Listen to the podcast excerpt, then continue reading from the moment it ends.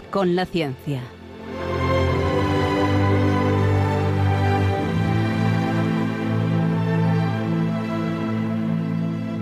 Dirigido por Javier Ángel Ramírez.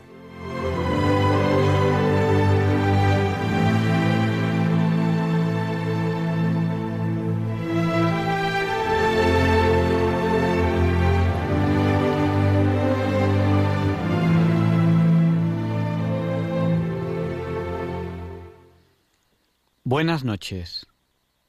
Estamos en Diálogos con la Ciencia. El programa para ti, que sabes que la verdad existe y la buscas. En Radio María, gracias a Dios, todos los viernes, en sus dos primeras horas. Gracias a Dios, gracias a Radio María y gracias a ustedes. Si se han fijado, me he quedado parado después de decir esta frase, el programa para ti que sabes que la verdad existe y la buscas.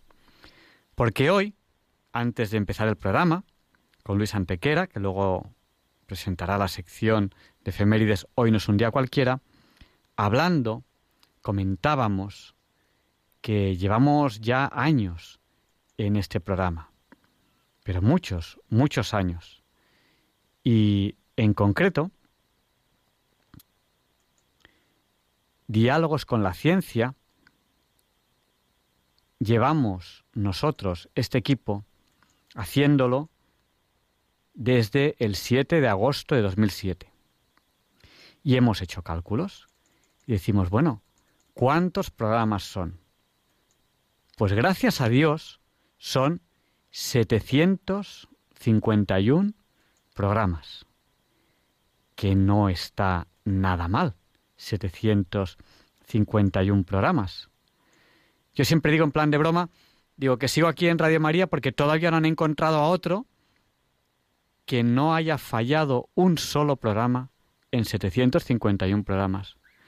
Y para mí es un motivo de orgullo, porque mm, le doy gracias a Dios que he podido no fallar en estos 751 programas. Para mí es importante eh, cuando hacemos los cálculos y de repente sale un número como, como este, 751 programas. Y hablándolo con Luis Antequera, pues me comentaba pues que es un auténtico, un auténtico logro, no, no es fácil llegar a, a estas cantidades. Pues yo qué sé, pues imagínense, por ejemplo, que tienen que hacer 751 flexiones o abdominales o cualquier otra cosa. Es que son muchos, es un número muy, muy elevado. Pues creo que tengo que dar gracias a Dios, creo que tengo que dar gracias a Radio María y creo que tengo que darles gracias a ustedes. Porque este programa no hubiese llegado ni al número 10 si ustedes no hubiesen estado ahí. Este programa ha llegado a este número porque ustedes están ahí.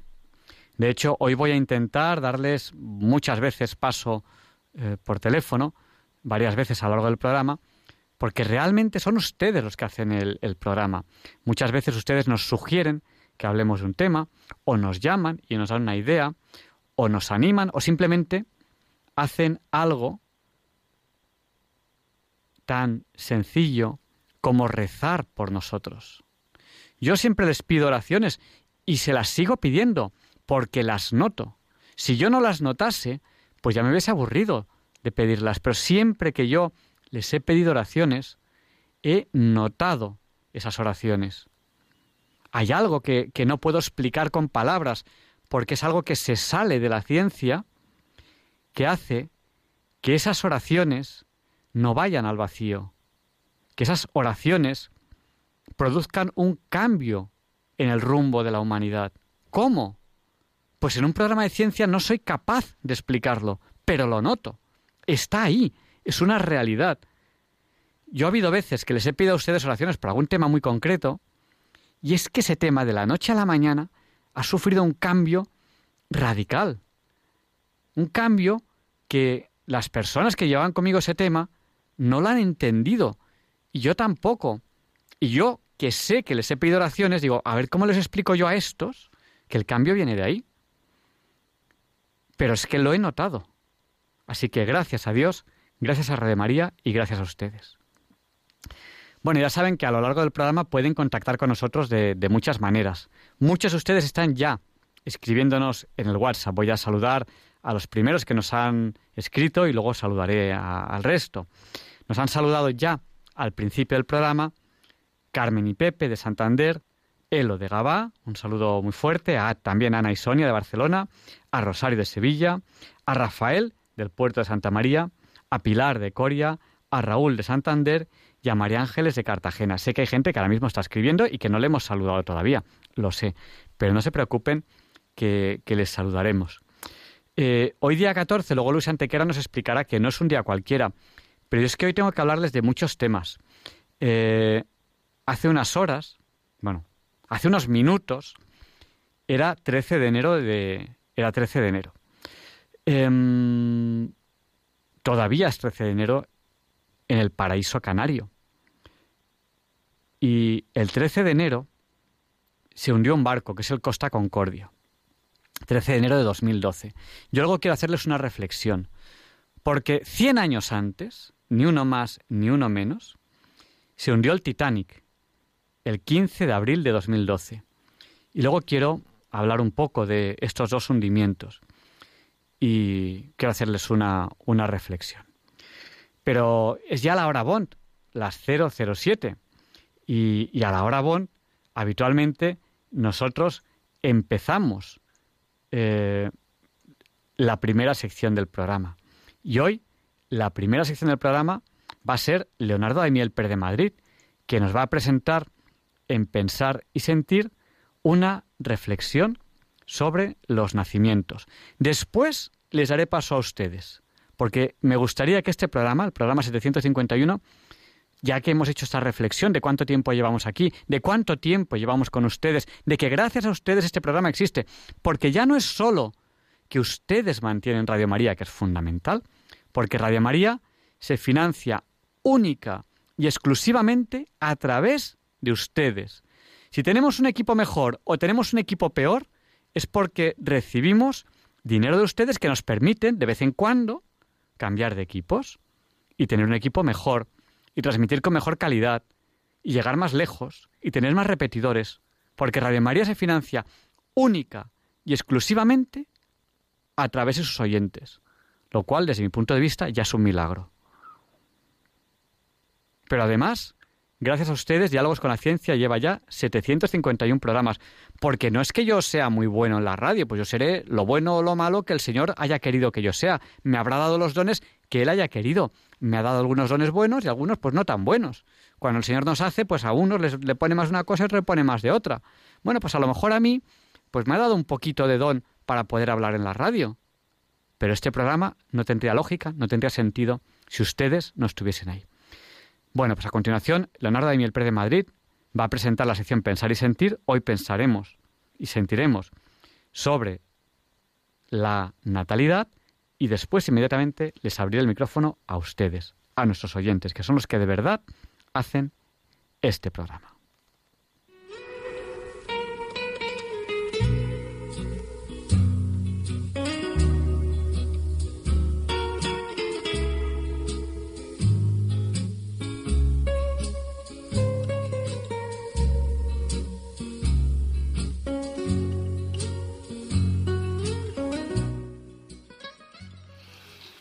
Buenas noches, queridos oyentes de Radio María.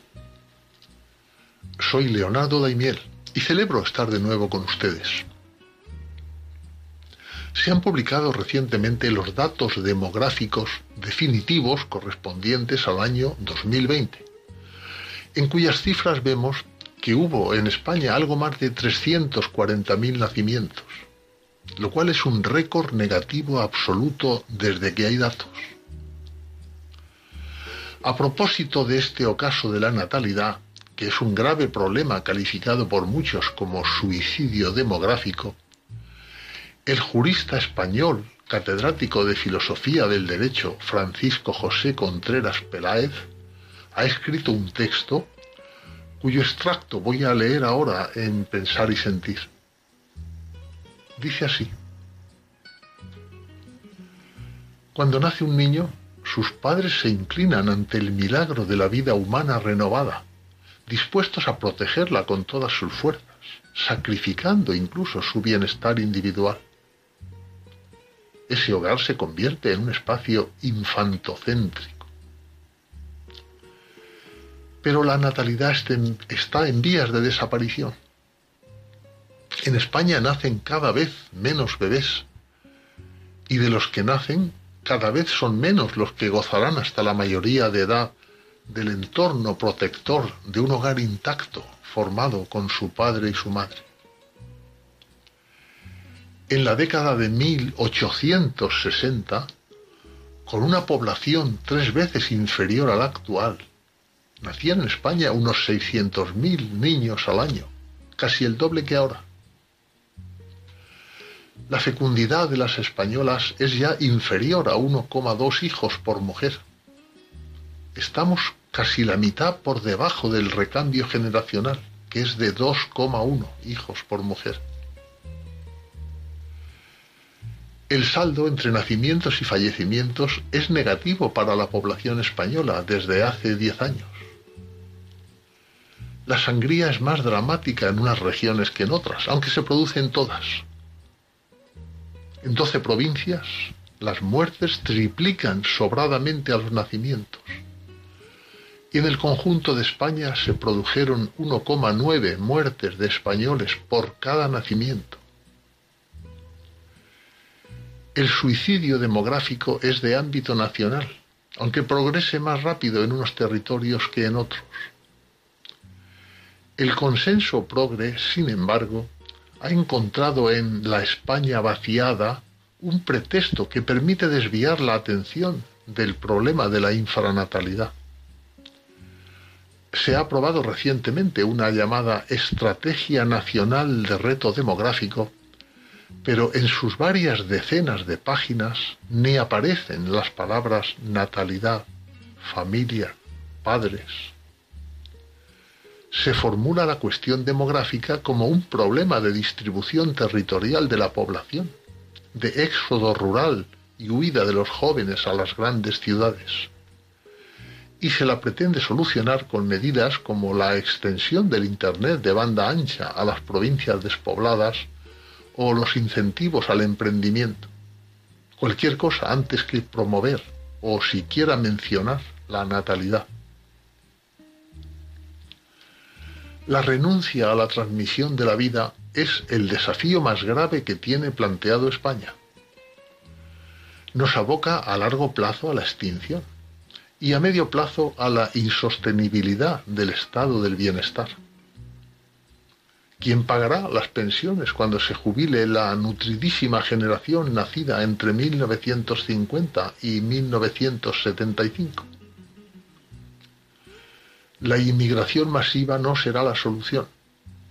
El inmigrante promedio tiene escasa cualificación profesional, está en el paro o percibe salarios bajos y consume en cambio muchos servicios sociales.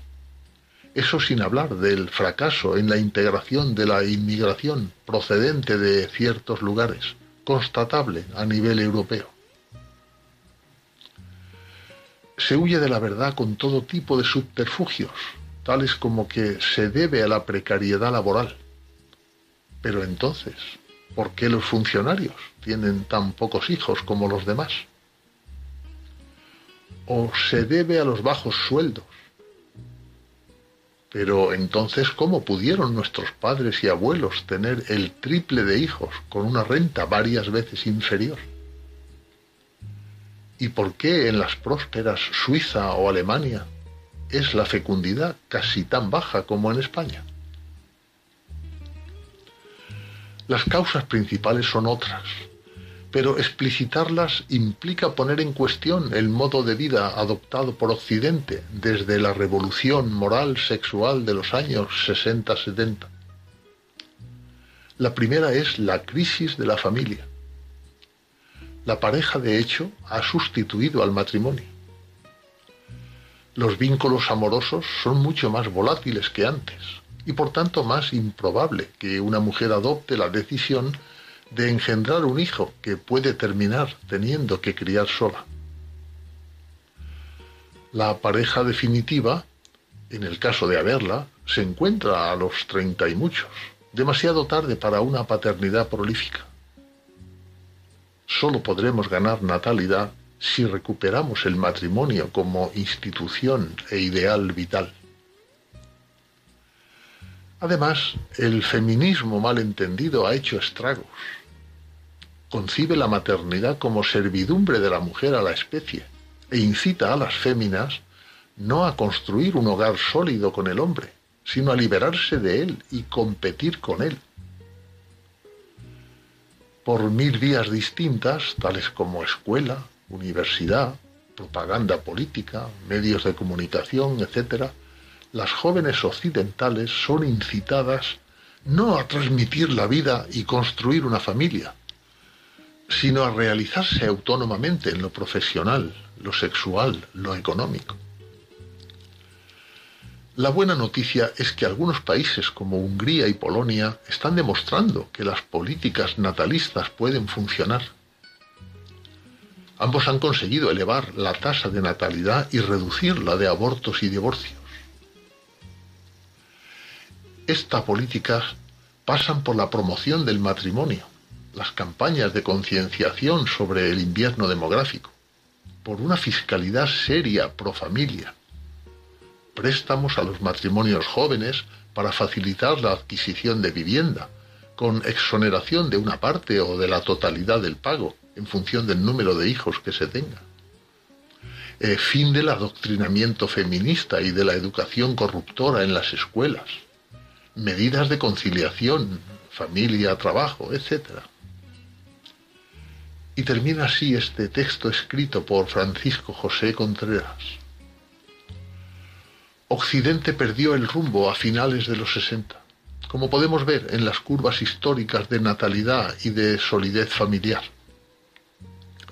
es hora de rechazar los valores hedonistas que nos están llevando a un callejón sin salida.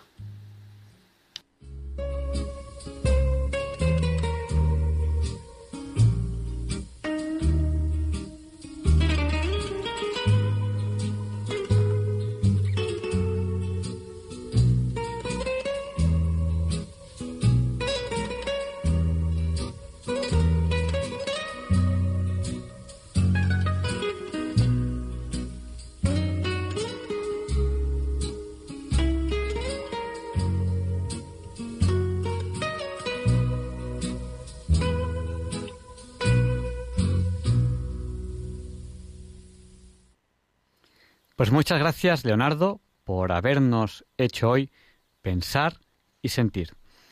Y como les he prometido, pues les vamos a abrir hoy, al principio del programa, el micrófono a ustedes, a nuestros oyentes. Si desean participar ahora, en directo, en el programa, tienen que llamarnos al 91 005 94 19. Se lo repito por si no tenían papel o bolígrafo a mano. 91 005 9419. No les voy a dar ahora el número de WhatsApp para que no haya confusiones, porque en el WhatsApp no cogemos el teléfono, solamente eh, para el número de WhatsApp. Luego saludaremos a personas que nos están saludando a nosotros en el WhatsApp. Tenemos ya una llamada que está entrando ahora mismo en el 91 005 94 19. Buenas noches, ¿con quién hablamos? Hola, mira, soy bienvenido. Hombre, bienvenido, ¿qué tal estás? como dijiste que llamara para... Claro, para, para ver qué tal estabas. Bueno, justo hoy o ayer, como se quiera decir, para mí todavía. Yo lo considero que hasta que me acuesto es el día de hoy. Bueno. Pues eh, nos han dado el alta, o sea que Bueno, digamos que bastante bien, un poquito con la garganta, pero eso, es que es que eso es para todo el invierno, la garganta se resiente con, Ujú. así como ha sido como una especie de catarro fuerte, seguramente el Omicron, pues la garganta se queda un poco, bueno, lo que decía el médico, eso con la garganta no puedo pasar a lo mejor hasta mayo. Así que, bueno, me, me alegro que estés bien. Además, se te, se te ve ya con buen tono y habiéndolo pasado ya, supongo que te encontrarás bien. Y claro, eso, eso da optimismo. Cuando uno se sí, encuentra no, mal, bueno, he podido salir también a la calle pues, y veo que sí, que bueno, que la gente está más concienciada con el tema de mascarillas, aunque bueno, En fin, eso cada uno tiene que verlo, pero mm, llamo eso que, que es que es, la mascarilla es importante. Yo comprendo que es un poco incómoda, a mí mismo me daba sed, claro, después de varios días sin usarla, y encima huele a pescado. Al rato huele a pescado, es muy, es muy curioso, pero bueno, pero es, importante llevarla porque es, vamos, más ahora, pero en mi caso más ahora, porque puedo, vamos, si por lo que sea me suelto encima la viento viendo mismo me lo cargo. Entonces, es, es importante, por proteger a los demás. Es, es muy importante. O sea, sé que hay gente que está diciendo, gente incluso muy conocida, que no sirve para nada. No es cierto. No es cierto. O sea, no voy a entrar en polémica con ellos sabrán. Deseo mucho purgatorio, desde luego, para que se den cuenta de lo que están haciendo. Pero, bueno, ya sabrá lo que haga con ellos. Pero que les haga ver que, no, que por ahí no van las cosas. Y nada, bueno, también quiero deciros hoy, mmm, aprovechado para ver algunas cosas. Resulta que tal día como el 12 de enero de 1997 se encendió un ordenador muy importante, es verdad que en la ficción, el ordenador turísticamente algorítmico. ¿Cómo se cuál me refiero? 9000.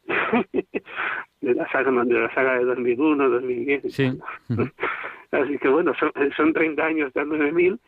Ya sabemos que hace tiempo que está desactivado, pero se supone que en 2010 se desactivó definitivamente, que se, que se fusionó con un ser humano, que dejó de hacerlo, no tendrá que ser otro Manhattan del espacio. Pero bueno, es una saga que recomiendo, es bastante, me la he podido leer, bueno, ya de empezado antes de Navidad, son cuatro novelas, y dejando aparte cierto ateísmo del autor, es bastante buena, vamos, yo creo que es bastante buena en el tema científico para cómo estaba la ciencia en esos años, ¿no? Por no, no es de las galaxias, pero escribe un viaje por el espacio con las dificultades que tendría. Que me parece bastante bueno. Y el padre Brown, que lo he descubierto en estos días también, tenía ya el tomo en casa y me queda como la mitad del tomo de la edición acantilado. Y vamos, muy muy bien, de mucho mejor que lo de A mí me gusta más que no, muy conocido. ¿Has, aprovechado también estos días para, para cultivar tus aficiones, cosa que, que bueno, pues mira, tiempo, aprovechado. El padre en concreto es un personaje muy cristiano, es un detective que puede gustar a mucha gente, pues mucha gente lo conoce ya, pero... A mí me gusta, es un exponente muy, bueno. Pues nada, eh, bienvenido. Vamos a dar paso cuando, a, la, siguiente llamada. Muchísimas gracias por llamarnos, porque, bueno, eh, era de esperar que estuvieses mejor, pero tienes que llamarnos para contárnoslo, porque si no, pues nos queda la, preocupación.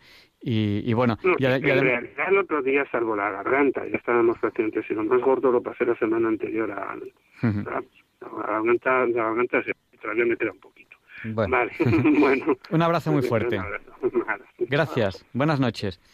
Y vamos a dar paso, que nos ha llamado también al 91 005 9419, Mariana de Alicante. Buenas noches, Mariana. Buenas noches, enhorabuena por su programa. Muchísimas gracias.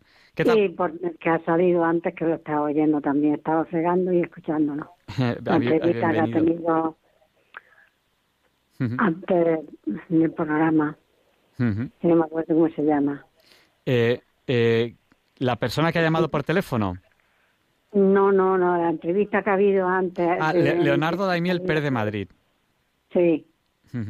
que, presenta la sección Pensar y Sentir. Sí, y, y por todos los programas que todos me gustan y los escucho casi todos. Y el rosario también lo rezo con, con la radio, la misa la mayoría de las veces también. Y que es una compañía muy grande para todos. Pues muchas gracias, porque además, si ustedes no estuviesen ahí, no tendría ninguna lógica que nosotros estuviésemos aquí. Ya, eso lo he escuchado antes. Muchas gracias, Mariana. Que lo dicen. Muchas gracias a ustedes, a todos. Un, abrazo muy fuerte. Que Dios los bendiga y los conserve. Muchas gracias. Buenas noches. Buenas noches. Pues el teléfono para llamarnos es el 91 005 9419. Pero tenemos también el WhatsApp, donde ustedes nos están escribiendo, nos están saludando, que ahí no cogemos llamadas. Ese número es solamente para, para, para el WhatsApp, que, que nuestro número es el 64 9 71. Vamos a dar paso a otra llamada que nos ha llamado al 91 005 94 19. Buenas noches, ¿con quién hablamos? José Luis González. Buenas noches, José Luis. Díganos, el micrófono es suyo. Bueno, nada más que felicitarle primero la, la introducción que hizo respecto a la forma de sentir cuando uno ve el resultado de las oraciones que hacen por uno. Ti- Tiene que apagar la radio porque se oye un poquito de eco. Ah, bueno. Claro, usted, usted, usted habla, sale por la radio, entonces lo oímos, lo oímos con el es eco. Ya está, ya lo hemos corregido eso. Bueno, pues nada, y la, la reflexión del señor de Madrid, bueno, magistral, o sea que ojalá, ojalá eso fuera así, Ujú. se corrigiesen estos fallos que tenemos, bueno, que tiene la sociedad, parte de la sociedad, que es mucha, que va por un camino que no tiene retorno si no, si no se modifica esto. Nada más que eso, felicitarle por todo, por los muchos programas que llevan hechos y que se puedan hacer muchos más todavía. Pues muchísimas gracias. Muchas, muchas gracias, José Luis. Pues vamos a dar paso a María, que nos llama desde, desde Valencia, eh, una tierra con un clima estupendo todo el año. Bueno, dicen que en verano hay a veces un calor un poquito húmedo, pero a mí como clima me parece que es impresionante. María, ¿qué tal? Muy bueno. Muy bien. ¿Qué, qué tal el clima? He acertado, ¿no? Yo las veces que he estado en. Valencia me parece impresionante el clima. Muy bueno, muy bueno. Te- te- ten- tengo, De noche fresquito, de día mucho calor. tengo también una amiga en Valencia que se llama, que se llama María. O sea que si, si nos está escuchando, le saludo. Vale, pues yo soy de un pueblo de de un pueblo de Valencia, muy cerquita. A ver, quiero decir una cosa. El día 12 es, estás diciendo, pues yo el día 11 de enero de 1975 me casé. Anda, pues muchas felicidades. Gracias. Eh, pido oraciones por mis hijos y que les vaya bien el negocio que tienen. Ojalá, ojalá les vaya bien. Es, es- es ser empre- emprendedores hoy en día es ser valientes, o sea que tienen ustedes unos hijos muy valientes. Bueno, en el matrimonio hay que aguantar muchas cosas. Bueno, Mi madre decía que donde iba la cuerda tenía que ir el cubo y si uno estiraba la cuerda se rompía. pues Por lo que ha dicho Leonardo, hay que el matrimonio de hoy en día no aguanta. Mm. Pero sabe, sabe, ¿sabe cuál es una frase que a mí me parece muy acertada? Y luego uno la analiza, es vale la pena. Hay pena, hay pena. Pena, Pero, pero que- merece, pero no. merece la pena, vale la pena. O sea, es, que vale, es- pero te voy a decir una cosa. Hoy en día los matrimonios lo que no hay es una palabra que no usan. Perdona. Claro. Perdóname por esto, perdóname por aquello. Hay que tener paciencia con un matrimonio porque los hay chocando mucho los dos. Claro. Porque son personas distintas, cada uno es él. Y- y juntos son una unión, pero siguen siendo dos personas, es una. Y es una, una dificultad que hay ahí. Pues muchas gracias. De nada. Me alegro mucho por el programa, me gusta mucho, lo oigo muchas veces. Y la enhorabuena. Y los nenes que, que ya son hombres mayores. Sí, bueno, ya, están tremendos, están ya durmiendo para, para, para ir al cole. De cualquier día ya tienes, como, como dicen los valencianos, meándote la puerta. Pues nada, pues much- muchas gracias por llamarnos. Eh, vamos a dar paso a, a María, a otra María, que nos llama también. Buenas noches, María, díganos, el micrófono es suyo. Buenas noches. Me he emocionado con la conversación que ha tenido, con la forma de explicar este hombre anterior que he escuchado, ¿sabes? A ustedes. Estaba hablando con ustedes, estoy ilusionada con Radio María, que es lo mejor que he podido escuchar en, en 50 años, Pues, por pues lo menos en mi vida. Me, me ale- me alegro, me alegro que le Le voy a decir, no, no crea que son piropos, es que es una realidad. Eh, aquí está ocurriendo en esta formación que tenemos de la economía y de todo este tinglado que se ha montado, es que falta la fe principal de Cristo. Tiene que apagar la radio porque si no se oye eco. Se le oye dos veces. Sí, sí, sí, señor, he escuchado yo, he escuchado yo. Eh, ahora mismo, Víctor. Falta la fe de Cristo. Hmm. La fe que tiene mucha gente con tanta ideología tonta, que están metidos en tanto rollo de televisión, que alguna es buenísima, pero la mayoría es nefasta. No hay vigilación para nada más que para la gente mm, joven, para los niños, se les mima demasiado a los niños y cuando tienen una cierta edad no tienen esa responsabilidad de decir, tengo que, el amor es lo primero, la familia, el, el decir la verdad, el no mentir tanto y no pasear la, la verdad con, haciendo una verdad una mentira. Y esto los niños lo perciben y esto mm, hay hay mucho mucho lío ¿eh? en ese tema. Una cosa, eso es cosa de la, para la parte infantil. Otra, cuando ha dicho que quién va a pagar la economía y la, las pensiones de ahora, tiene ese hombre mucha razón. ¿Quién la va a pagar? ¿Quién la va a pagar?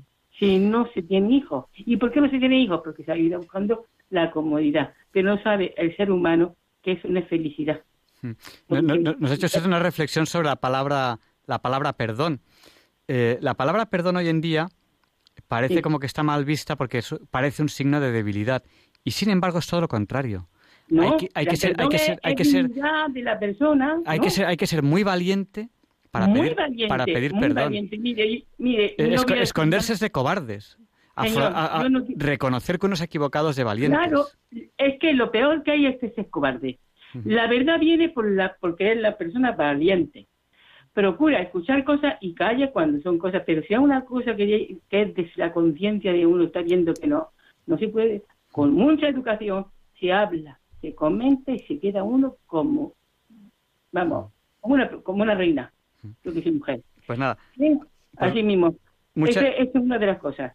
Y, y ahí lo que primero debería de ser ese miedo a, a tener hijos y ese miedo a no tener para mañana es tener valor. Yo he tenido tres hijos y lo quería. Pues muchas gracias, María. Vale, muchas gracias. valor y mucho amor y mucha mucha valentía. Que no hay que tener, no pasa nada por, por tener fuerza en, el ser humano y en el cuerpo de uno de la persona. Qué miedo, hay que no puedo pagar esto, que otro. Menos vicio y más trabajo, y más horas, y más tener hijos. Bueno, perdone, no me quiero enrollar más porque me he emocionado. muchísimas gracias, María. Una, ¿eh? un abrazo muy fuerte, gracias por llamarnos. Adiós, precioso, adiós. Buenas noches.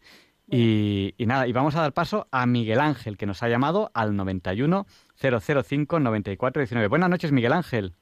Buenas noches. Díganos. Bueno, vamos a Yo quiero hablar de algo muy importante, importantísimo, que es la confesión.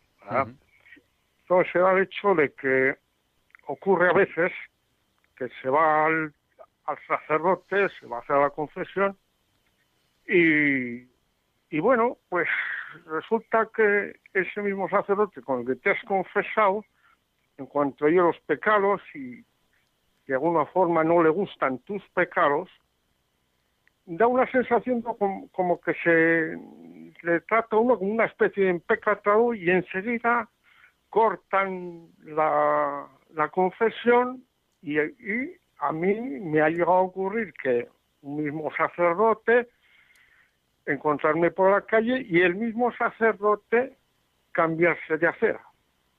Es decir, con la confesión Dios perdona, lógicamente, pero es que hay sacerdotes que no perdonan, que les dices todos tus pecados, con toda la libertad del mundo, y resulta que te evitan. Es decir, que en lugar de hacer una labor de aceptación, de perdón real, porque Dios perdona, ya le digo, pero hay sacerdotes que no perdonan, entonces eh, te marginan. Pues mire, yo... Te consideran un empecatado. Incluso yo he tenido experiencias de llegar en, la confesión y con un tono amenazante y tener que decirle al sacerdote, digo, usted no peca. Y contestar.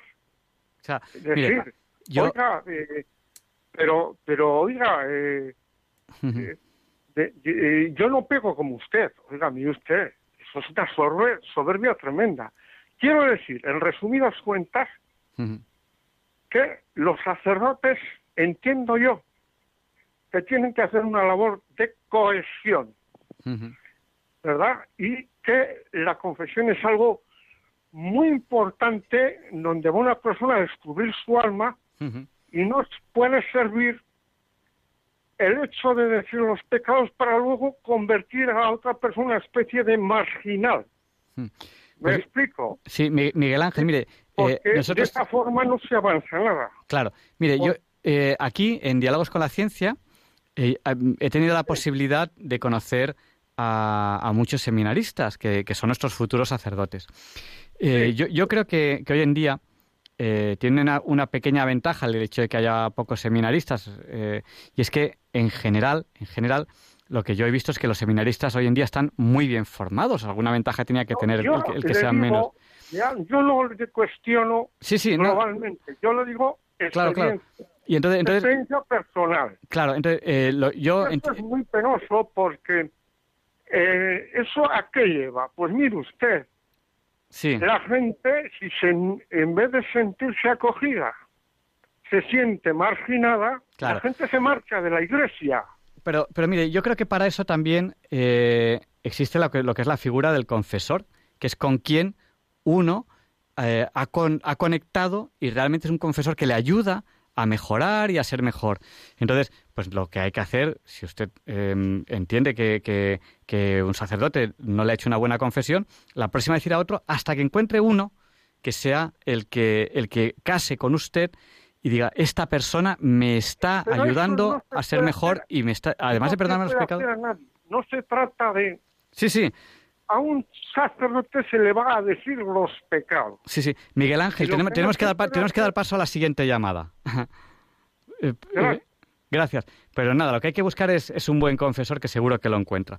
Y vamos a dar paso a Juana. Juana, buenas noches. El micrófono es suyo. Buenas noches.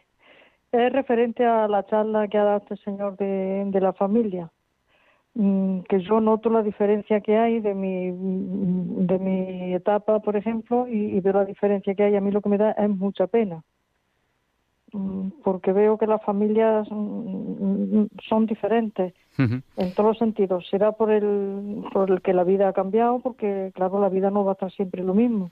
Pues Pero a mí mire, me da pena, me da pena por eso, porque porque veo una diferencia enorme. Mm, yo que sé, mucho consumismo, mucho bienestar, mucho.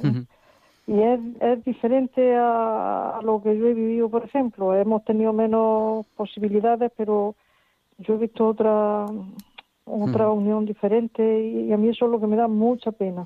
pues mire, la- Entonces yo pienso, digo, ¿esto tendrá arreglo alguna vez? o sí, confíe- y, si ha escuchado usted la conferencia anterior, era un sacerdote eh, que que daba la conferencia anterior de Diálogos con la Ciencia, y él se mostraba muy optimista. Él, él- él explicaba su conversión y entonces decía, si Dios me llamó a mí así, que estaba tan, tan, tan alejado, ahora sacerdote, era una persona completamente alejada, si Dios me llamó a mí así, eh, hay que ser optimista porque, porque Dios hace, hace realmente, realmente Milagros. mi- milagros. Eh, y bueno, eh, yo creo que además usted ha mencionado una palabra que es clave, ¿no? Cuando vemos que hay gente que no aprecia el bien, incluso gente que nosotros le podemos dar algo bueno y lo desprecia y, y, bueno, pues la palabra que uno tiene es pena.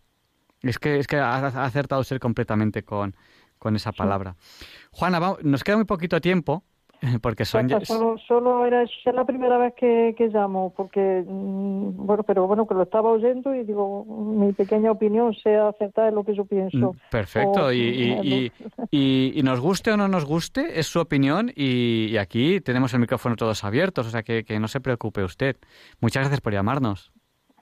Gracias a ustedes por escucharme. Buenas noches. Que, que la verdad que me que gusta oírlo porque ve uno la diferencia que hay, pero claro que es lo que, que la vida no va a volver atrás, la vida va hacia adelante. No, pero tengamos, tengamos, tengamos esperanza en el futuro que el Señor no nos olvidará.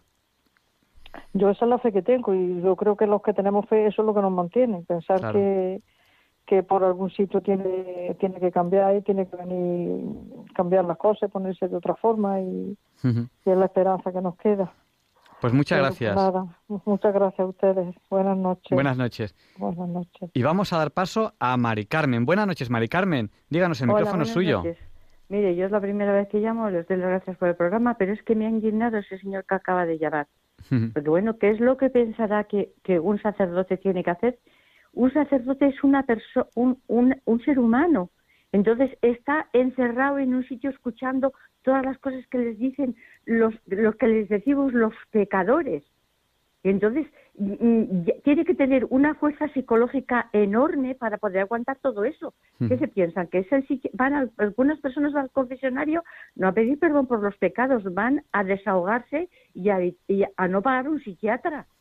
Pero vamos, que, pero que decir eso de, de, un sacerdote que si dice que si peca, que si no peca, pero por favor, tú confiesa tus pecados, pídele perdón a Dios y, se ha terminado, no andes juzgando al sacerdote, pobrecillos, lo que tienen que escuchar yendo a las casas a confesar a, los que están enfermos y, escuchar todas las, todas las calamidades de todo el mundo, que algunos están psicológica mal, psicológicamente mal. Estoy indignada, de verdad están psicológicamente mal y dice, bueno, yo tengo un amigo de mi hijo que es sacerdote y viene a casa como si fuera mi hijo y, y eso vamos, lo del confesionario es para santos. De verdad. Bueno. Que, este señor pida perdón porque... Nada, no, no, se preocupe. A ver, eh, yo, yo, yo, creo, yo creo que que uno tiene que, buscar un, confesor, una persona que con la, con, la, que, además de perdonar los pecados, pues le ayude a crecer espiritualmente. Y no, todos, no todos somos iguales. Unos, unos, pues elegimos un confesor joven, otros eligen un confesor mayor, otros eligen una persona que nos ayude a crecer y cada, como, como, cada uno somos distintos, pues unos confesores nos, se adaptan mejor a, a, nuestra forma de ser. Y yo creo que ahí es donde, donde está el truco. Y Miguel Ángel, pues yo le animo, le animo a seguir buscando a su confesor, su, su, persona ideal. Si pues se le martiriza, que no sea masoquista, que busque otro, claro. Pues nada, Mari Carmen, muchas, gracias, muchas gracias por ¿eh? llamarnos. No se preocupe. no, pero le, eh, acompañamos a Miguel Ángel en, su búsqueda de, un confesor que, que, le, que le ayude a crecer espiritualmente. sí, sí, claro, que busque uno que esté de acuerdo con lo suyo y o, que le aguante, que le ayude o que le aguante. Venga, muchas gracias. Muchas gracias, ¿eh? buenas noches. Adiós, a vosotros, adiós. Bueno, pues eh, intentaremos luego también seguir dándole pasos a ustedes, a nuestros oyentes. Mientras tanto, pues tienen el WhatsApp. El WhatsApp de Diálogos con la Ciencia es el del 8. Recuerden que 8 por 8 es 64. Nuestro WhatsApp es el 649 888871. Si lo repetimos, por si no tenían papel o bolígrafo a mano, 64 9 888871. Y bueno, nos, nos ha pedido un oyente que le van a operar esta semana de cataratas pues nos ha pedido que recemos por él. Pues nosotros lo que tenemos que hacer, los oyentes de Radio María, es rezar unos por otros. Y otras personas pues nos han llamado, como por ejemplo Pepita de Setobarra, Antonio de Galapagar, Mari Carmen de Salcalá de Henares, José de Madrid, Inma de Zaragoza, eh, una persona desde, Quintanar de la Orden, José de Alboraya, Valencia, y, bienvenido. Otro bienvenido distinto al que nos ha llamado, que es bienvenido de Madrid, pues otro bienvenido también nos ha escrito y nos ha saludado. Eh, si alguien más nos habrá saludado en el WhatsApp, después le, saludaremos nosotros también. Y ahora, el profesor José Manuel Amaya, antes de que Luis Antequera nos hable de, las, de, por qué hoy no es un día cualquiera en la sección de efemérides, José Manuel Amaya nos va a presentar la sección de curiosidades científicas. Buenas noches, soy José Manuel Amaya. Me dirijo a ustedes, como siempre, un honor para eh, contarles alguna eh, cuestión histórica sobre la ciencia, ya que estamos en el, en el programa Diálogo con la Ciencia. Y lo que les voy a contar va a ser una cuestión eh, tremendamente humana, porque al fin y al cabo los científicos en general son personas, claro, evidentemente, y como personas pues tienen sus comportamientos eh, relativos a cada personalidad, supuesto que sí y voy a entrar dentro de mm, la mecánica cuántica. Creo que cuando les hablé en cierta ocasión anteriormente, les dije que la mm, mecánica cuántica empieza en 1900, concretamente, con eh, Max Planck. Max Planck, que era un físico importante, discípulo de, de Kirchhoff y que también hacía sus investigaciones con relación a la que estaba desarrollando su maestro Gustav Kirchhoff. Y que precisamente su maestro no le animaba a que se dedicara a la física. Plan era descendiente y, también eh, familia de juristas, es decir, juristas importantes, alemanes. Y entonces Kirchhoff lo que le decía a Planck es que la física realmente tenía poco, poquísimo por venir, porque ya prácticamente estaba todo, estaba todo encajado en teorías y había poco que, en fin, que, que descubrir. Por lo tanto, que prácticamente estaba llegando ya a su límite y que por lo tanto porque tenía poco por venir y que más valía que se dedicara pues a la cuestión jurídica como se había dedicado toda su familia que eran juristas muy importantes en, en Alemania. Sin embargo, Planck no le, no le hizo caso y siguió sus investigaciones, vamos, las investigaciones de su maestro Kirchhoff, en la cuestión de la radiación del cuerpo negro, concretamente, ¿no? Bueno, pues entonces en 1900 descubre que lo mismo que la materia eh, no es continua, es decir, que tiene estructura, los átomos, concretamente, que esto ya venía pendiente, fíjense ustedes, desde los griegos, desde Demócrito.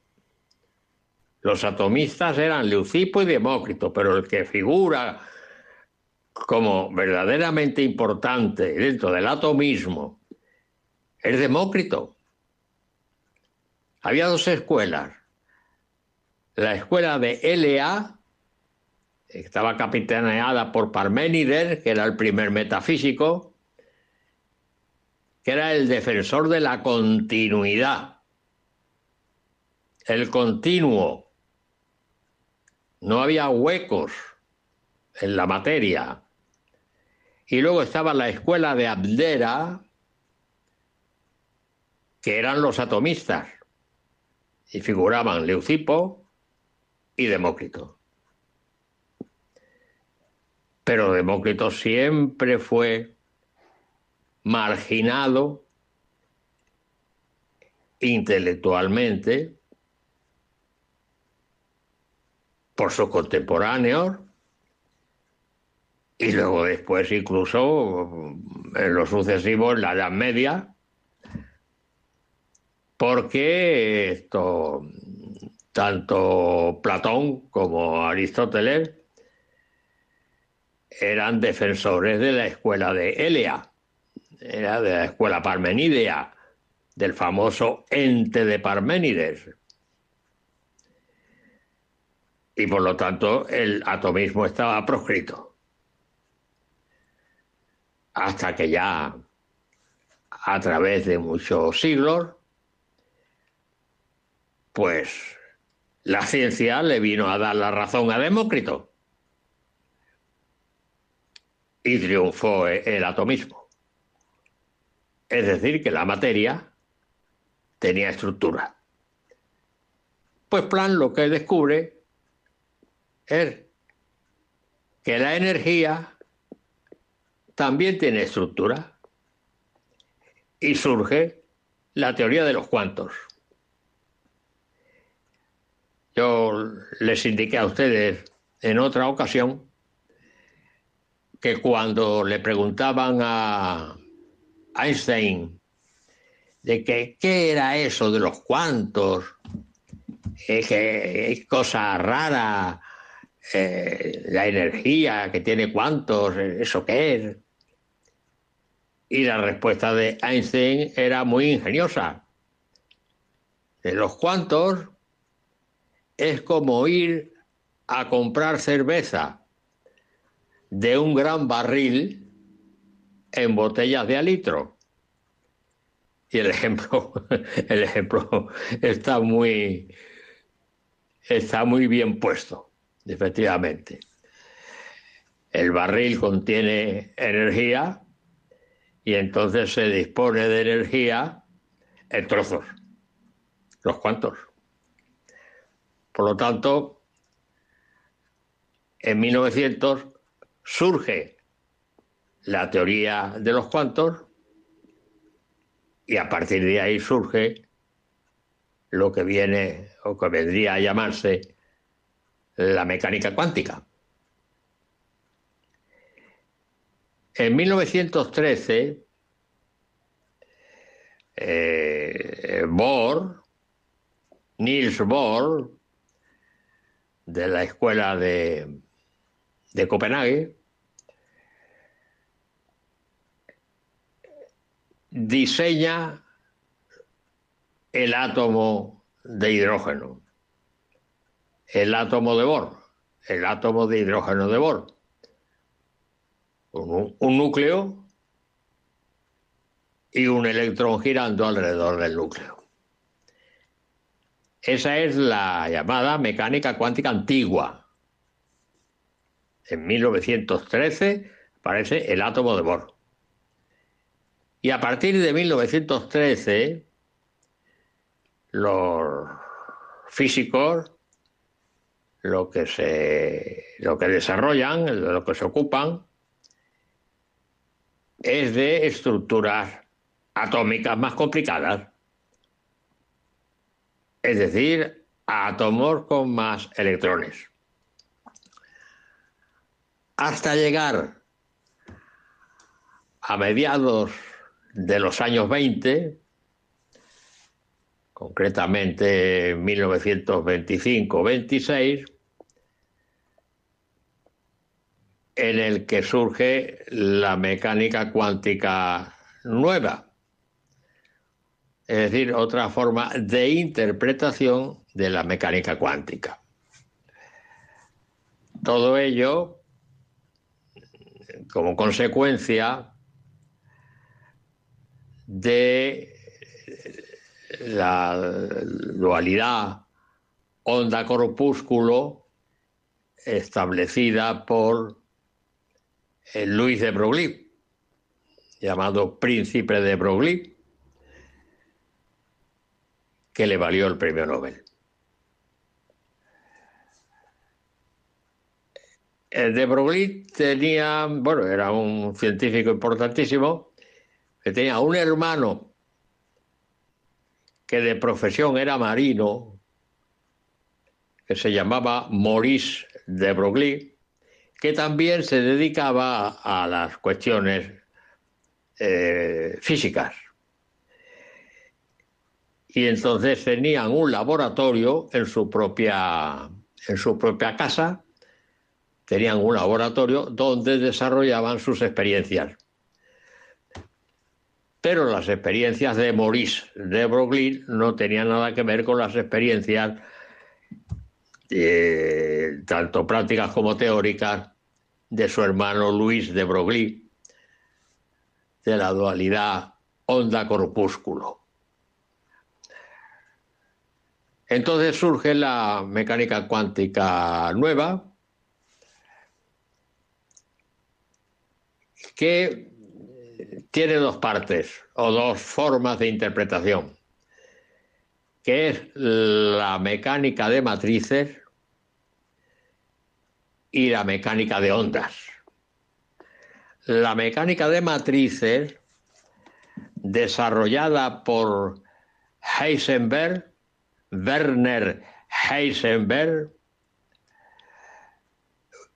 Bohr, se escribe B-O-R-N, Bohr, Max Bohr, Max Bohr y Jordan. De modo que la mecánica de matrices de Heisenberg, Bohr y Jordan, que es una mecánica de tipo operacionista. Ya les hablaré más adelante de lo que significa el operacionismo en la ciencia y en, concretamente en la filosofía de la ciencia. ¿eh? Está el, operacionismo y el, instrumentalismo. El operacionismo, como su, la palabra indica, es un procedimiento eh, científico a base de operaciones. Y se interpreta, por, eh, por ejemplo, se interpreta el electrón eh, de una forma de tipo operacionista como un conjunto de operaciones con placas fotográficas y cámaras de niebla se llama también cámaras de niebla o cámaras de Wilson. Y la ciencia en general se interpreta como conjunto de operaciones. Por ejemplo, el caso de la dualidad onda-corpúsculo y de las interferencias eh, producidas al atravesar eh, la luz un, una, serie de una rendija, las interferencias que se producen por sobre una pantalla, evidentemente. Pues entonces se interpreta el fenómeno luminoso como una serie de operaciones con focos luminosos, rendijas y pantallas. Y así sucesivamente. Y el instrumentalismo, que ya lo daremos también, ya se lo explicaré con más detalle, es la interpretación, la ciencia interpreta al mundo como cuadros de la realidad. Reality picture, instrumentalismo. Es decir, que en realidad la ciencia no nos dice exactamente la cosa en sí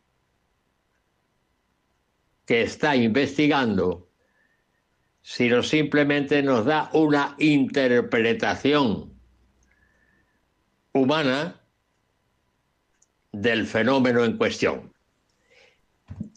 Y de esto se ocupa Kant, el filósofo Kant, cuando distingue entre lo que él llama el fenómeno y el noúmeno.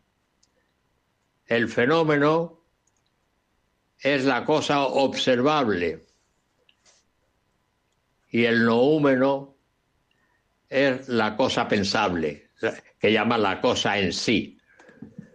El fenómeno es lo que se ve, lo que se observa, y el noúmeno es lo que no se ve, lo que no se observa. Y por eso Kant dice que el noúmeno es la cosa pensable y que por lo tanto el noúmeno nunca podrá ser objeto de experiencia. Bueno, pues volviendo a la mecánica cuántica de matrices es una mecánica de tipo operacionista, efectivamente, operacionista porque se opera con matrices con relación a las experiencias llevadas a cabo y de las frecuencias que se observan cuando se mm, hacen las proyecciones de las interferencias en las, en las pantallas. Concretamente, en las series, en las series radiativas. Por eso dice él, una, la mecánica de matrices es una forma operacionista para llegar a obtener la relación entre las frecuencias observadas en los experimentos. Y luego está la mecánica de ondas, que es la desarrollada por Erwin Rödinger, que ya le hemos hablado de él en algunas ocasiones, Erwin Schrödinger, que además de ser un filósofo, de un físico extraordinario, fue también un filósofo excepcional, un, un humanista excepcional. Es el que decía, cuando se refería a la mecánica cuántica, decía, en lo que se observaba en los experimentos, sombras, una y otra vez aparecen sombras que pueden ser interpretadas como formas de, de, una realidad subyacente en la que no podemos penetrar. Y si decimos que lo que observamos, lo que vemos es un león, puede que en la realidad sea un león pero con alas.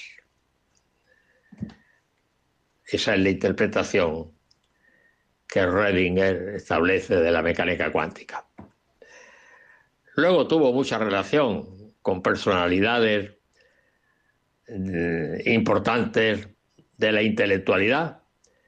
Tuvo relación con don Miguel de Unamuno, concretamente, que es la frase que yo siempre le digo a ustedes cuando me, dirijo eh, para contarles cualquier historia de científicos y les digo, si un hombre nunca se equivoca, será porque nunca dice nada. Y esa fue una frase que le dijo eh, a Redinger don Miguel de Unamuno en una de las conversaciones que tuvieron. y eso lo pone en un libro de, vamos, un cuadernillo, porque las conferencias de Redinger eh, las publicaba en cuadernillos en un cuadernillo que se titula ¿Qué es la vida? Y en uno de los capítulos, al empezar el capítulo, eh, pone Redinger, si un hombre nunca se equivoca será porque nunca dice nada. Y entonces aclara, Redinger aclara. Esta frase no es mía, sino que es del intelectual español don Miguel Eunamuno en una conversación que tuvo conmigo. También entrevistó a don José Ortega y Gasset, que también se lo conté a ustedes en, cierta ocasión. Bueno, en definitiva, que tenemos la mecánica de, matrices de Heisenberg, eh, Bohr y Jordan, y la mecánica de onda de, de Redinger, concretamente. Eh, es curioso la relación de amistad que tenían eh, este Heisenberg, Werner Heisenberg, con Max Born. Max Born fue el que estableció y enunció el principio de indeterminabilidad de la mecánica cuántica.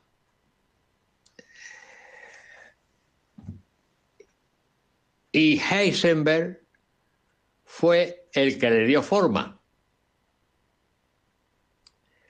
De ahí surge lo que se llama el principio de incertidumbre de Heisenberg, que más o menos establece que cuanto con más precisión se determine una magnitud cuántica, física, cuántica, con, cuanto con más precisión se determine una magnitud, con más imprecisión se determina la otra. Y entonces el ejemplo que ponía es la, la posición de una partícula en un momento determinado y su momento lineal, o decir, su cantidad de movimiento. Momento lineal o cantidad de movimiento. Dice, de modo que si dos magnitudes cuánticas son P y Q, las desviaciones de su verdadero valor, que le llamamos eh, variación de P, variación de Q, y que las representamos como incremento de P por incremento de Q, siendo P y Q dos magnitudes cuánticas, son mayores e igual que h partido por 4pi, siendo h la constante de Planck. Es decir, que cuanto mayor precisión determinemos P, con mayor imprecisión determinamos Q. Eso se conoce con el nombre de principio de incertidumbre de Heisenberg. Pero el principio, el principio de incertidumbre teóricamente lo descubrió Max Born, que fue el que se lo comunicó a Heisenberg. Y entonces Heisenberg determinó cuánticamente las desviaciones de sus verdaderos valores de esas magnitudes P y Q, son magnitudes conjugadas. Y concretamente, refiriéndose a magnitudes concretas, la posición de una partícula en un momento determinado y su cantidad de movimiento, o, momento lineal que se llama también. Y entonces, para esta determinación, teóricamente eh, pone el ejemplo de un microscopio. Como se trata de partículas, pues entonces habrá que observarlas, evidentemente, porque para determinar en qué lugar están, habrá que mirar y habrá que observar ese lugar. Y para determinar la velocidad que llevan y sacar el momento lineal, es decir, sacar la magnitud mv, masa por velocidad, cantidad de movimiento, también lo tendremos que hacer a través de una observación. Y entonces Max Bohr le enseñó a Heisenberg a mirar por un microscopio. Claro, bajo el punto de vista teórico, no es que en la realidad fuera así, porque son partículas tan pequeñas que por un microscopio no se pueden observar. Pero vamos, el ejemplo se lo puso a través de un microscopio. Y le dijo, para determinar, le dijo Bohr a Heisenberg, si quieres determinar la posición con toda la exactitud posible, tendrás que iluminar con gran intensidad para ver dónde está la partícula que observas. Y si iluminas con gran intensidad a la partícula, estás perturbando su velocidad, evidentemente. Luego, con más, cuanto con más precisión determines la posición, con más imprecisión determina su velocidad y por lo tanto su cantidad de movimiento, su momento lineal.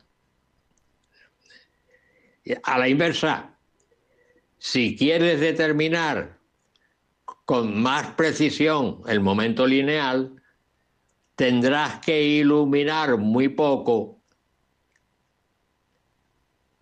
con el, micro, con el microscopio para no perturbar su velocidad. Pero en este sentido, no puedes determinar con más exactitud la posición. Luego son variables complementarias. Cuanto con más precisión determines una, con más imprecisión determinas la otra. Esto del microscopio era un ejemplo simplemente aclaratorio de lo que sucedería si pudiera realizarse en realidad. Y entonces, bajo las explicaciones de Bohr, que le enseñó a observar por el microscopio, y que además Max Bohr le enseñó a Heisenberg las matrices, que en aquella época las matrices eh, eran eh, entidades matemáticas que se encontraban solamente en las revistas de los matemáticos, no figuraban en los textos de las carreras universitarias. Sucedía como sucedía también con los tensores, que lo que le pasó a Einstein cuando le dijo eh, su amigo también judío Grossman, esto solamente lo puede resolver aplicando el cálculo tensorial y que Einstein tuvo que ir a las revistas especializadas para estudiar tensores. Pues lo mismo sucedía con las matrices, evidentemente. Y entonces Max Bohr, que conocía las matrices, le enseñó matrices a Heisenberg y le enseñó a manejar las matrices a Heisenberg. De modo que no solamente le indicó la forma de observar por un microscopio, ¿eh? simbólicamente, ¿no? Para ver las magnitudes de posición y, y momento lineal, sino que también enseñó matrices y otras cosas más también, manejar las matrices. Todo eso se lo enseñó Masbor. Pues bien, una vez establecido el principio de incertidumbre en forma matemática y una vez establecidas las aplicaciones de las matrices para ver la transformación de las frecuencias, observadas y de los trabajos realizados por Heisenberg, resulta que por los años 30, me parece que fue, a Heisenberg le dan el premio Nobel de Física. Y además había otra cuestión, y era la del doctorado de Werner Heisenberg. Heisenberg hizo el doctorado, es decir, hizo, su tesis doctoral sobre mecánica de fluidos y concretamente sobre fluidos viscosos, basándose en un teorema que según mal no recuerdo se llamaba el teorema de Netter. Meter era una investigadora que se ocupó de, en fin, del estudio de la mecánica de fluidos dentro de los fenómenos viscosos.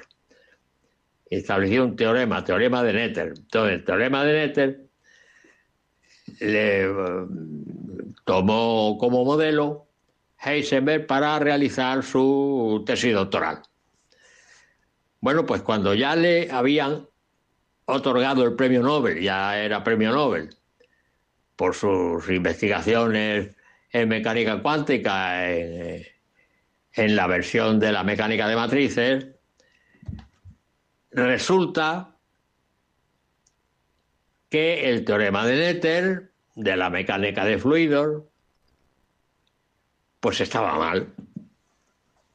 Un investigador descubrió que el teorema de Netter pues era falso.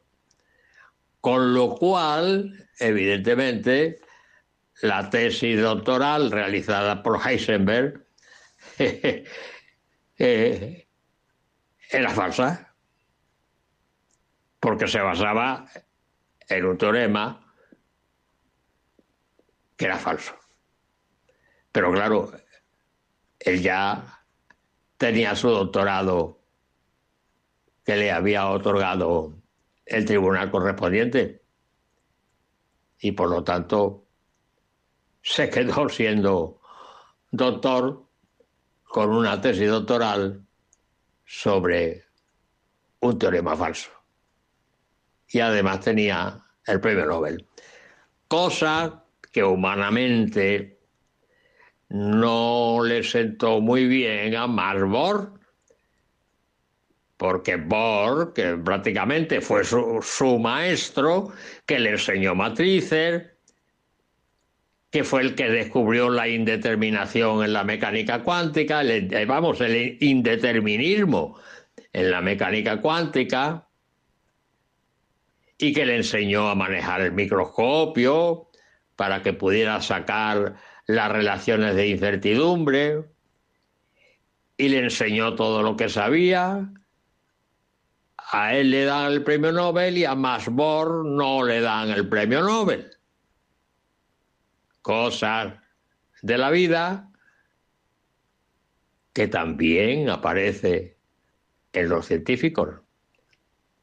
Veinte años después creo que fue cuando a Max Bohr le reconocieron su mérito y le otorgaron el premio Nobel. He aquí, fíjense,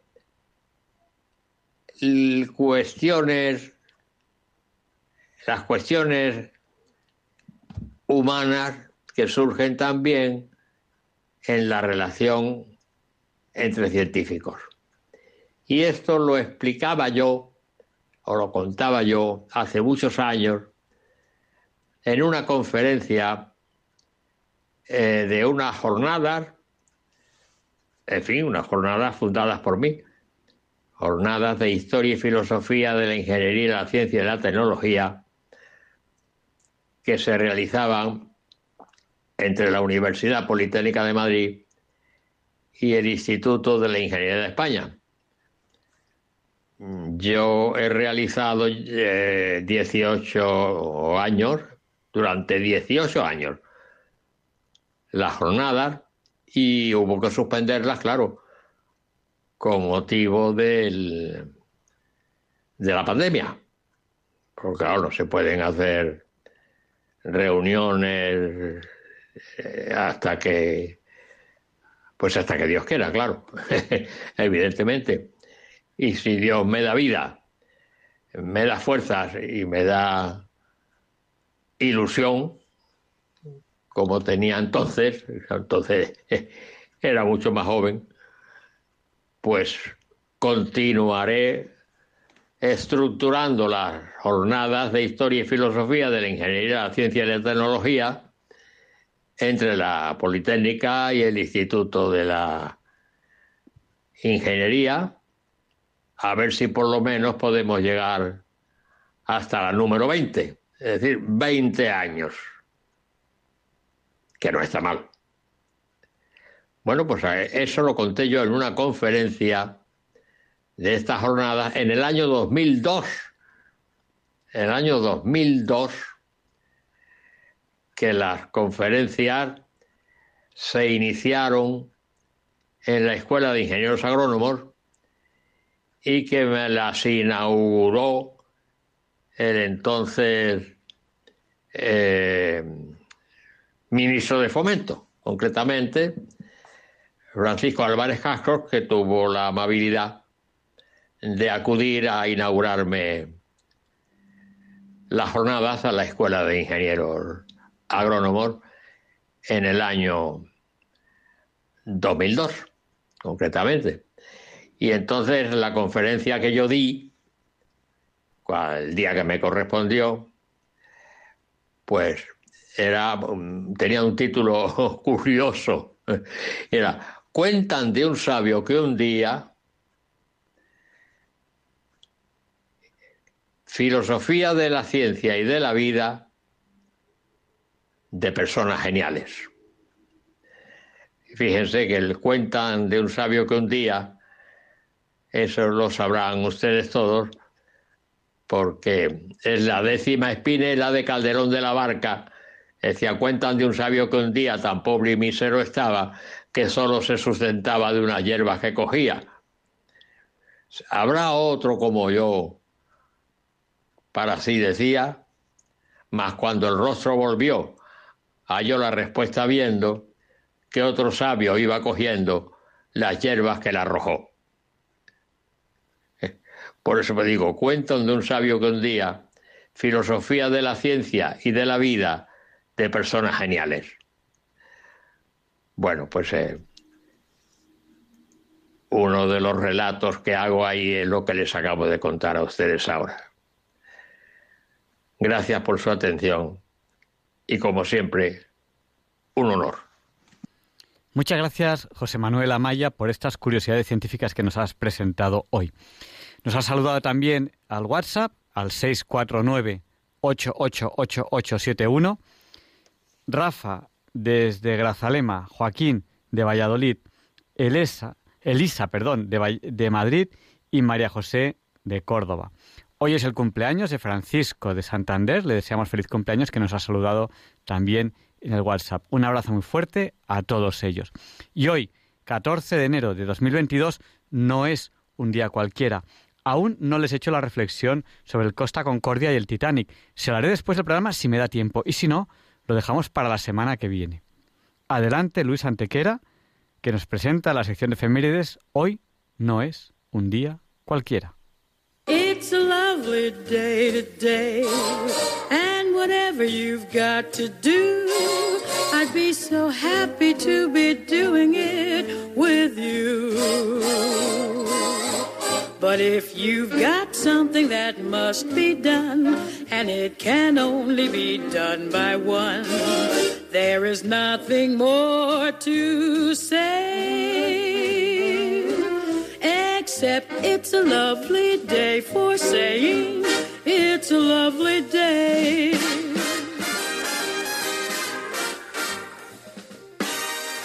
No, Javier Ángel, no directos compañeros de Diálogos con la Ciencia, no, queridísimos oyentes de Radio María. Claro que no es un día cualquiera, ningún día es un día cualquiera.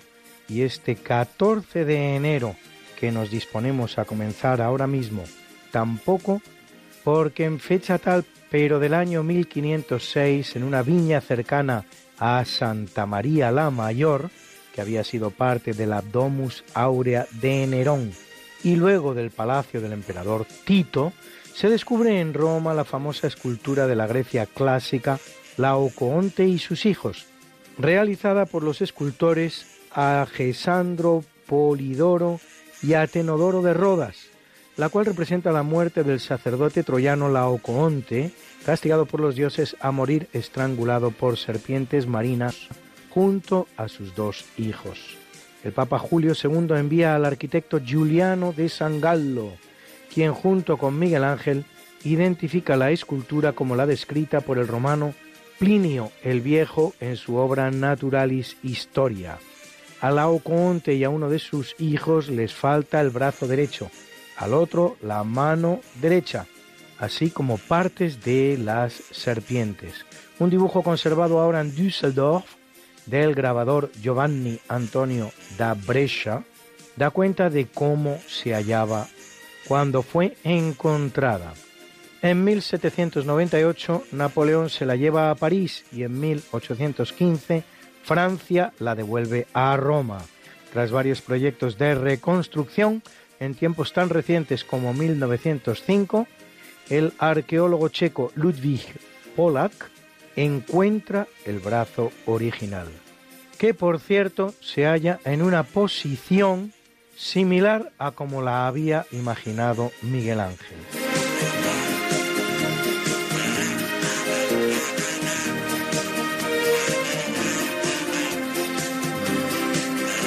En el capítulo siempre fecundo de la conquista, colonización y evangelización de América por los españoles, que va a permitir a los indígenas americanos el tránsito del neolítico al renacimiento en apenas dos generaciones, un tránsito que a los europeos había costado 7.000 enteros años. En 1514, después de que ya en 1503 la reina Isabel ordenara al gobernador Nicolás de Obando fomentar el matrimonio entre españoles e indias, en 1514 el rey Fernando el Católico lo regula mediante real cédula. Ilustres conquistadores como Alonso de Ojeda o Francisco Pizarro casarán con mujeres indígenas, el primero con Guaricha, el segundo con Inés Huaylas Yupanqui. La hija de Moctezuma, Tecuichpo, bautizada Isabel, casará con Alonso de Grado. Domingo Martínez de Irala, el fundador del Paraguay, no casará con ninguna indígena, pero tendrá muchos hijos con varias de ellas, a todos los cuales reconoce y de cuyo porvenir se ocupa. Según el historiador Hugh Thomas, a mediados del siglo XVI, la mitad de los españoles, la mitad de los españoles, se hallaba vinculado de manera más o menos legal a alguna India. Y así hasta conseguir que al día de hoy, entre un 60 y un 70% de la población hispanoamericana sea de raza mestiza.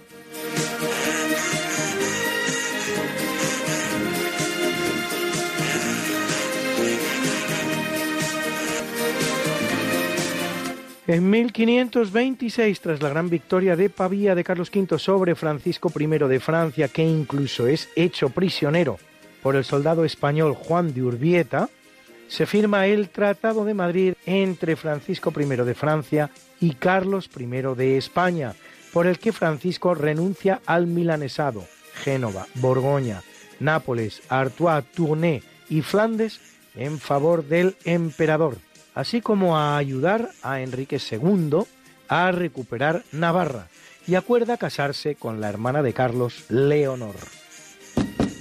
Luis, Luis, Luis. ¿Qué pasa, Mariate? ¿Les has recordado ya a nuestros oyentes lo de nuestro programa? Hija, qué susto. Pues no, la verdad. Pues hay que hacerlo, Luis. Sí, amigos, porque todos los jueves a las 5 de la mañana, Luis Antequera, que es mi marido y esta servidora, estamos de nuevo con ustedes contándoles más y más historia, pero historia de la buena, con mayúscula. En el programa Esta no es una semana cualquiera, y con la mejor música.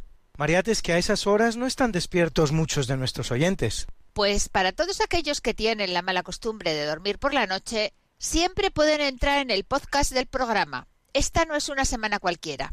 Acuérdense, esta no es una semana cualquiera. Y escucharlo a la hora a la que más les guste escuchar la radio.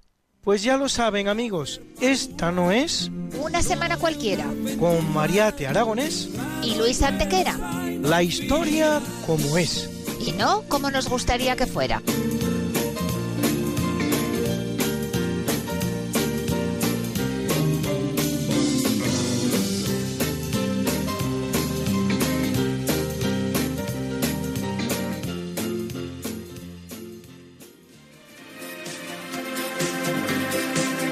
En 1814, mediante el Tratado de Kiel, Suecia cede la Pomerania a Dinamarca y Dinamarca cede Noruega a Suecia.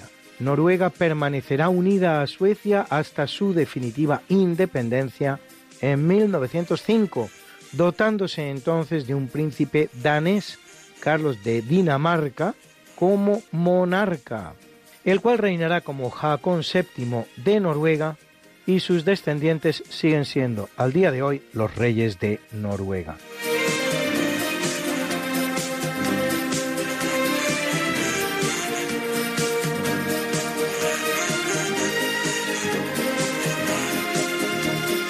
En 1856 el activista italiano Felice Orsini realiza un atentado con bombas contra Luis Napoleón III y su esposa, la española Eugenia de Montijo, emperatriz de Francia, que aunque no consigue alcanzar a la pareja imperial, produce ocho muertos y varios heridos.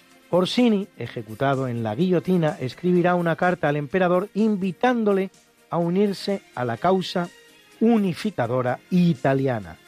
Lo cierto es que para 1870, y con el apoyo de Francia, que se cobra en pago la Saboya y Niza, la Italia unificada es una realidad.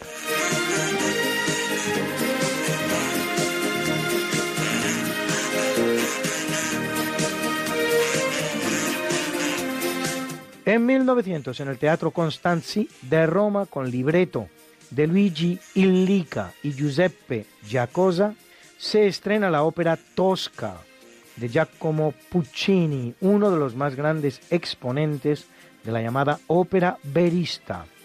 E lucevan le stelle, y lucían las estrellas, en la voz impagable de Plácido Domingo.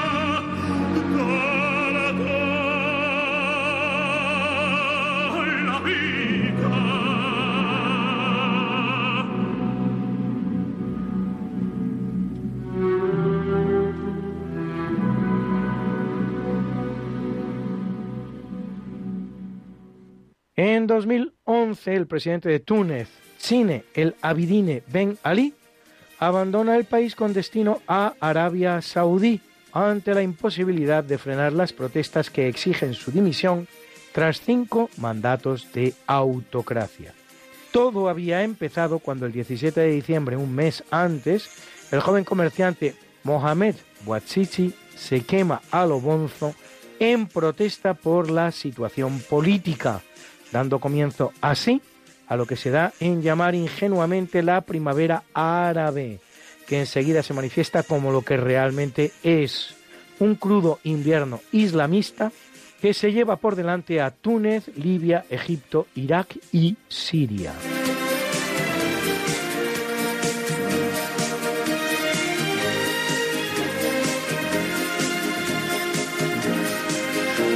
En 2021, aprobada en la Cámara de Diputados y el Senado argentinos, el presidente Alberto Fernández promulga la ley que legaliza el aborto en Argentina. Hasta ese momento, en el país solo se podía abortar por razones terapéuticas o por violación.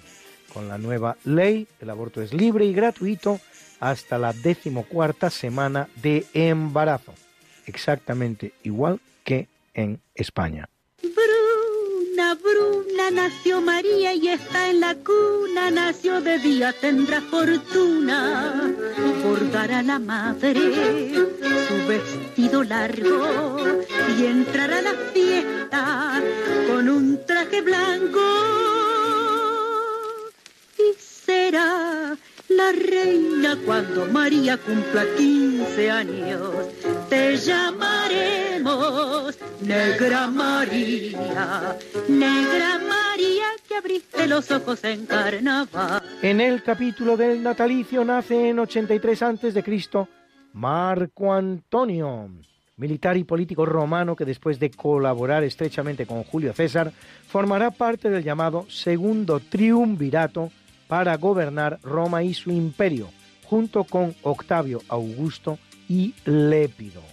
Profundamente enamorado de la reina egipcia Cleopatra, a la que conoce en Tarsos en el curso de sus campañas por las provincias orientales del imperio, eliminado ya Lépido, Augusto derrotará a Marco Antonio en la batalla naval de Accio, en Grecia, tras lo cual éste se suicida. Y poco después, convencida ya de que no podrá seducir a Augusto como antes había seducido a Julio César y a Marco Antonio, lo hará también Cleopatra.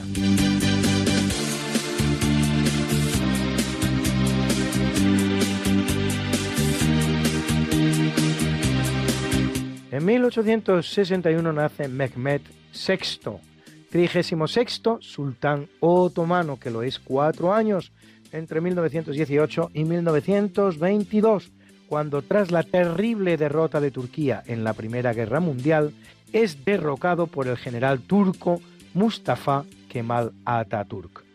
En Mehmed será una circunstancia recurrente en la historia, cual es la de portar el mismo nombre de quien ostenta su titulación por primera vez, pues el primer sultán de Constantinopla fue un Mehmed, como él, Mehmed II.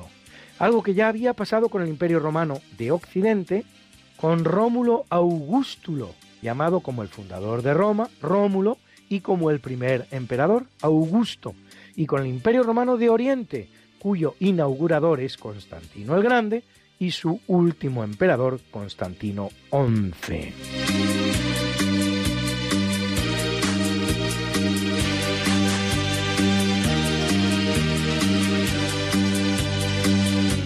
1896 nace el escritor norteamericano integrante de la llamada Generación Perdida, John Dos Pasos, autor de obras como Manhattan Transfer o su trilogía USA. USA. Nace en 1931 Joseph Pérez, hispanista francés de origen judeo-sefardí, autor de títulos como Los judíos en España o Breve historia de la Inquisición en España. Nace en 1943 el canadiense Ralph Steinman, Nobel de Medicina 2011, por su descubrimiento de las células dendríticas y su papel en la inmunidad adaptativa.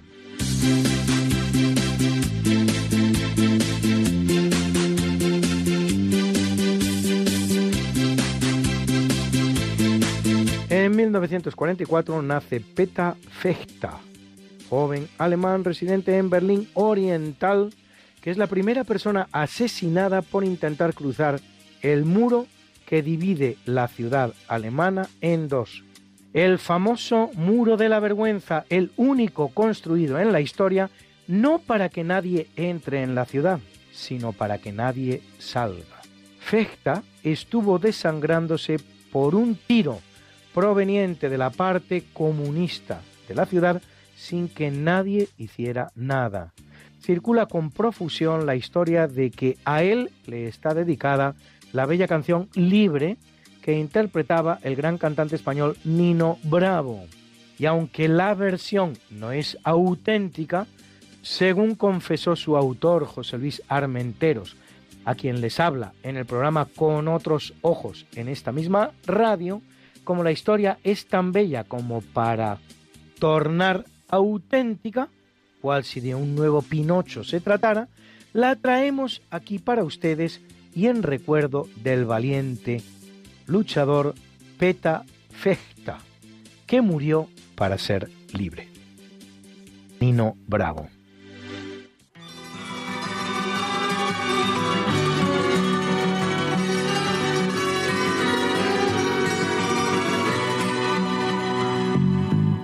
Tiene casi 20 años y ya está cansado de soñar.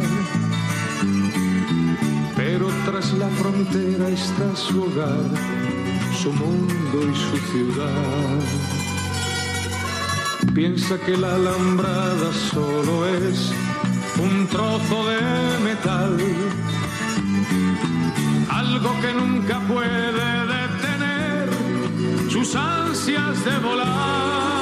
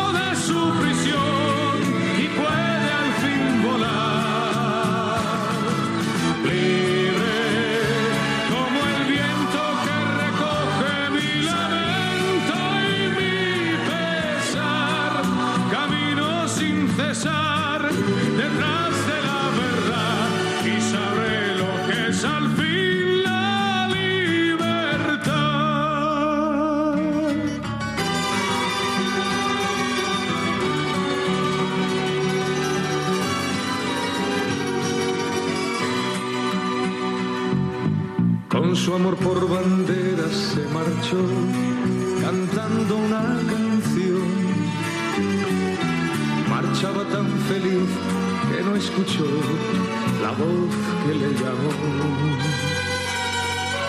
Y tendido en el suelo se quedó, sonriendo y sin hablar. Sobre su pecho flores carmesí brotaban sin cesar.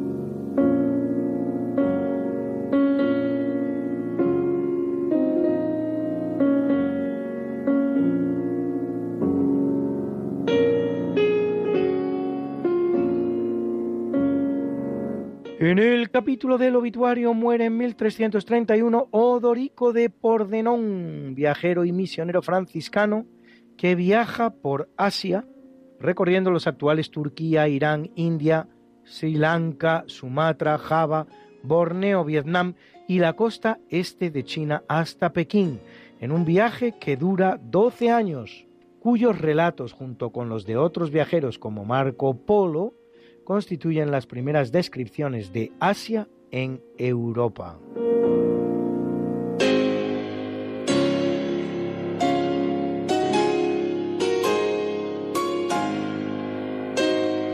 En 1742 muere el astrónomo Edmund Halley, gran amigo de Isaac Newton, al que anima a escribir sus Principia Mathematica, que calcula por primera vez la trayectoria de un cometa, el que pasa en 1682, afirmando que era el mismo que había sido avistado en 1531 y 1607 y que volvería a observarse en 1758, conocido en su honor como cometa Halley.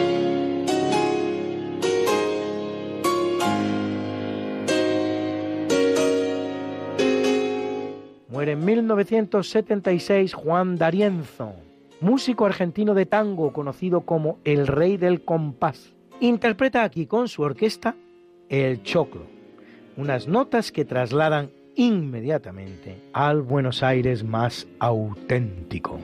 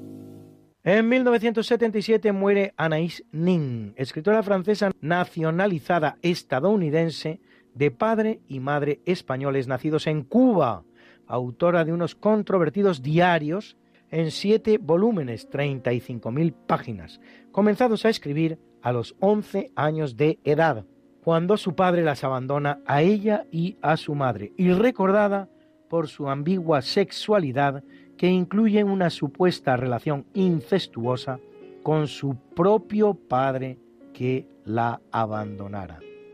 Los diarios de Anaïs, aunque con un contenido bien diferente, obligan a pensar en los de otro importante autor de un diario, el suizo Henri Frédéric Amiel, con el que comparte la voluminosidad de su obra y su interés en profundizar sobre la sexualidad humana.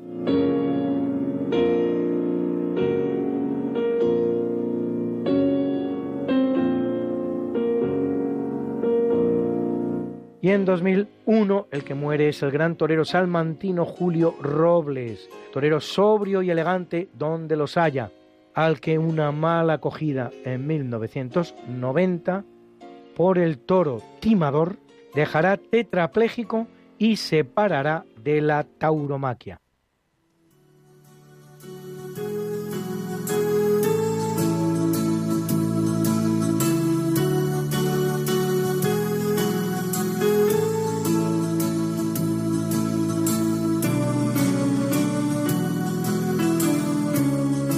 Y felicitamos hoy a Miguel Ángel Ladero, historiador especializado en la Guerra de Granada y el reinado de los Reyes Católicos autor de libros como La España de los Reyes Católicos o La formación medieval de España, que cumple 79 y a la cantante española Rosa López, ganadora de la primera edición del concurso Operación Triunfo, que cumple 41.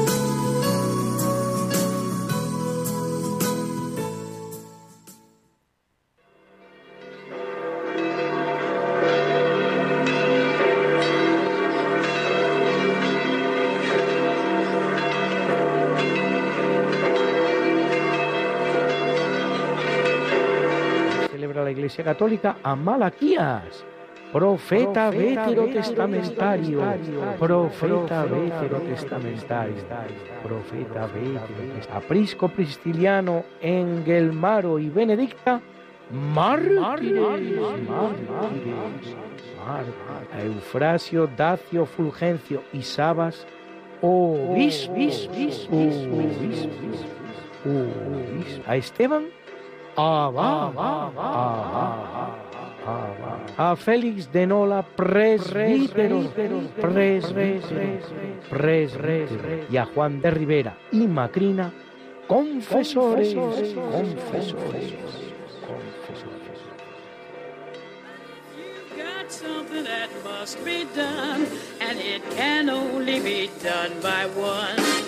There is nothing more to say, except it's a lovely day for saying it's a lovely day.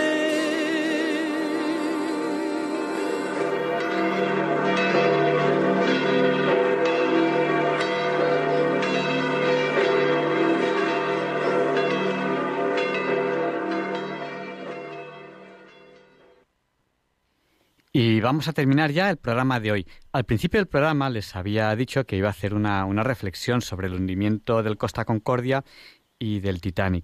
Porque hace unas horas, 13 de febrero, eh, hacía 10 años de este hundimiento parcial del Costa Concordia. Se criticó mucho la labor del capitán, Francesco Scentino.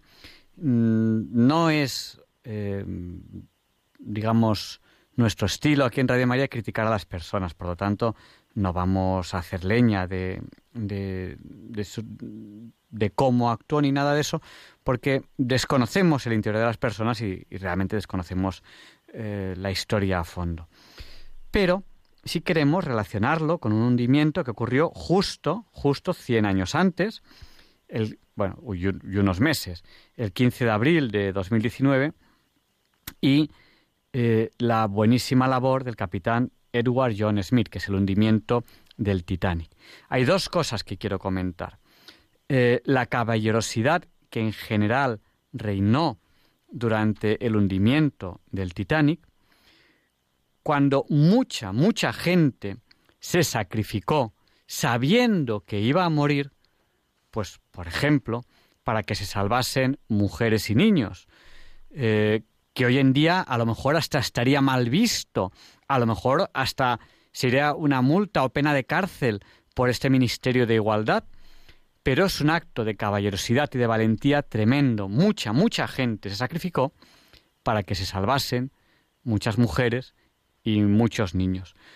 Eh, el Titanic es un ejemplo real de caballerosidad, de sacrificio, de valentía y de personas que saben que van a morir si actúan de la forma correcta. Eh, hay otros barcos que se hundieron en, la misma época que el Titanic, eh, prácticamente el mismo año, y que no hubo esa caballerosidad y no hubo esa valentía y no hubo esa entrega. Eh, por eso quizás no son tan conocidos, no son tan famosos. Y el motivo cuando se estudia es que psicológicamente el Titanic se hundió muy lento. Y como se hundió muy lento, tardó varias horas en hundirse, las personas pudieron actuar como personas, reflexionando sobre lo que iban a hacer y decidiendo actuar como personas, lo cual fue muy valioso. El Titanic es conocido por esos actos de entrega, caballerosidad, generosidad y valentía, y también es conocido porque en el Titanic de alguna manera íbamos todos. Hay muchas, muchas historias en el Titanic y están representadas todas las clases sociales, todos los oficios y de alguna manera es muy fácil que nos identifiquemos todos nosotros con alguien que iba en el Titanic. De alguna manera íbamos todos. Eh, es una triste historia de un hundimiento, pero 100 años después es una preciosa historia de valentía, caballerosidad, entrega y generosidad que puede servirnos de, ejemplo.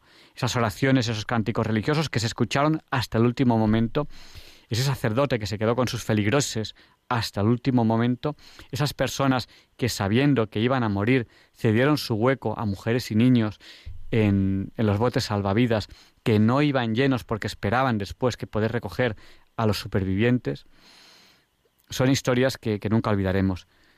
Eh, a mí la película Titanic me gustó, pero me disgustó el pastelón inventado que había. En el Titanic hay suficientes historias para hacer una película mucho más interesante que ese, que ese pastelón que desde mi punto de vista no pintaba nada en esa película.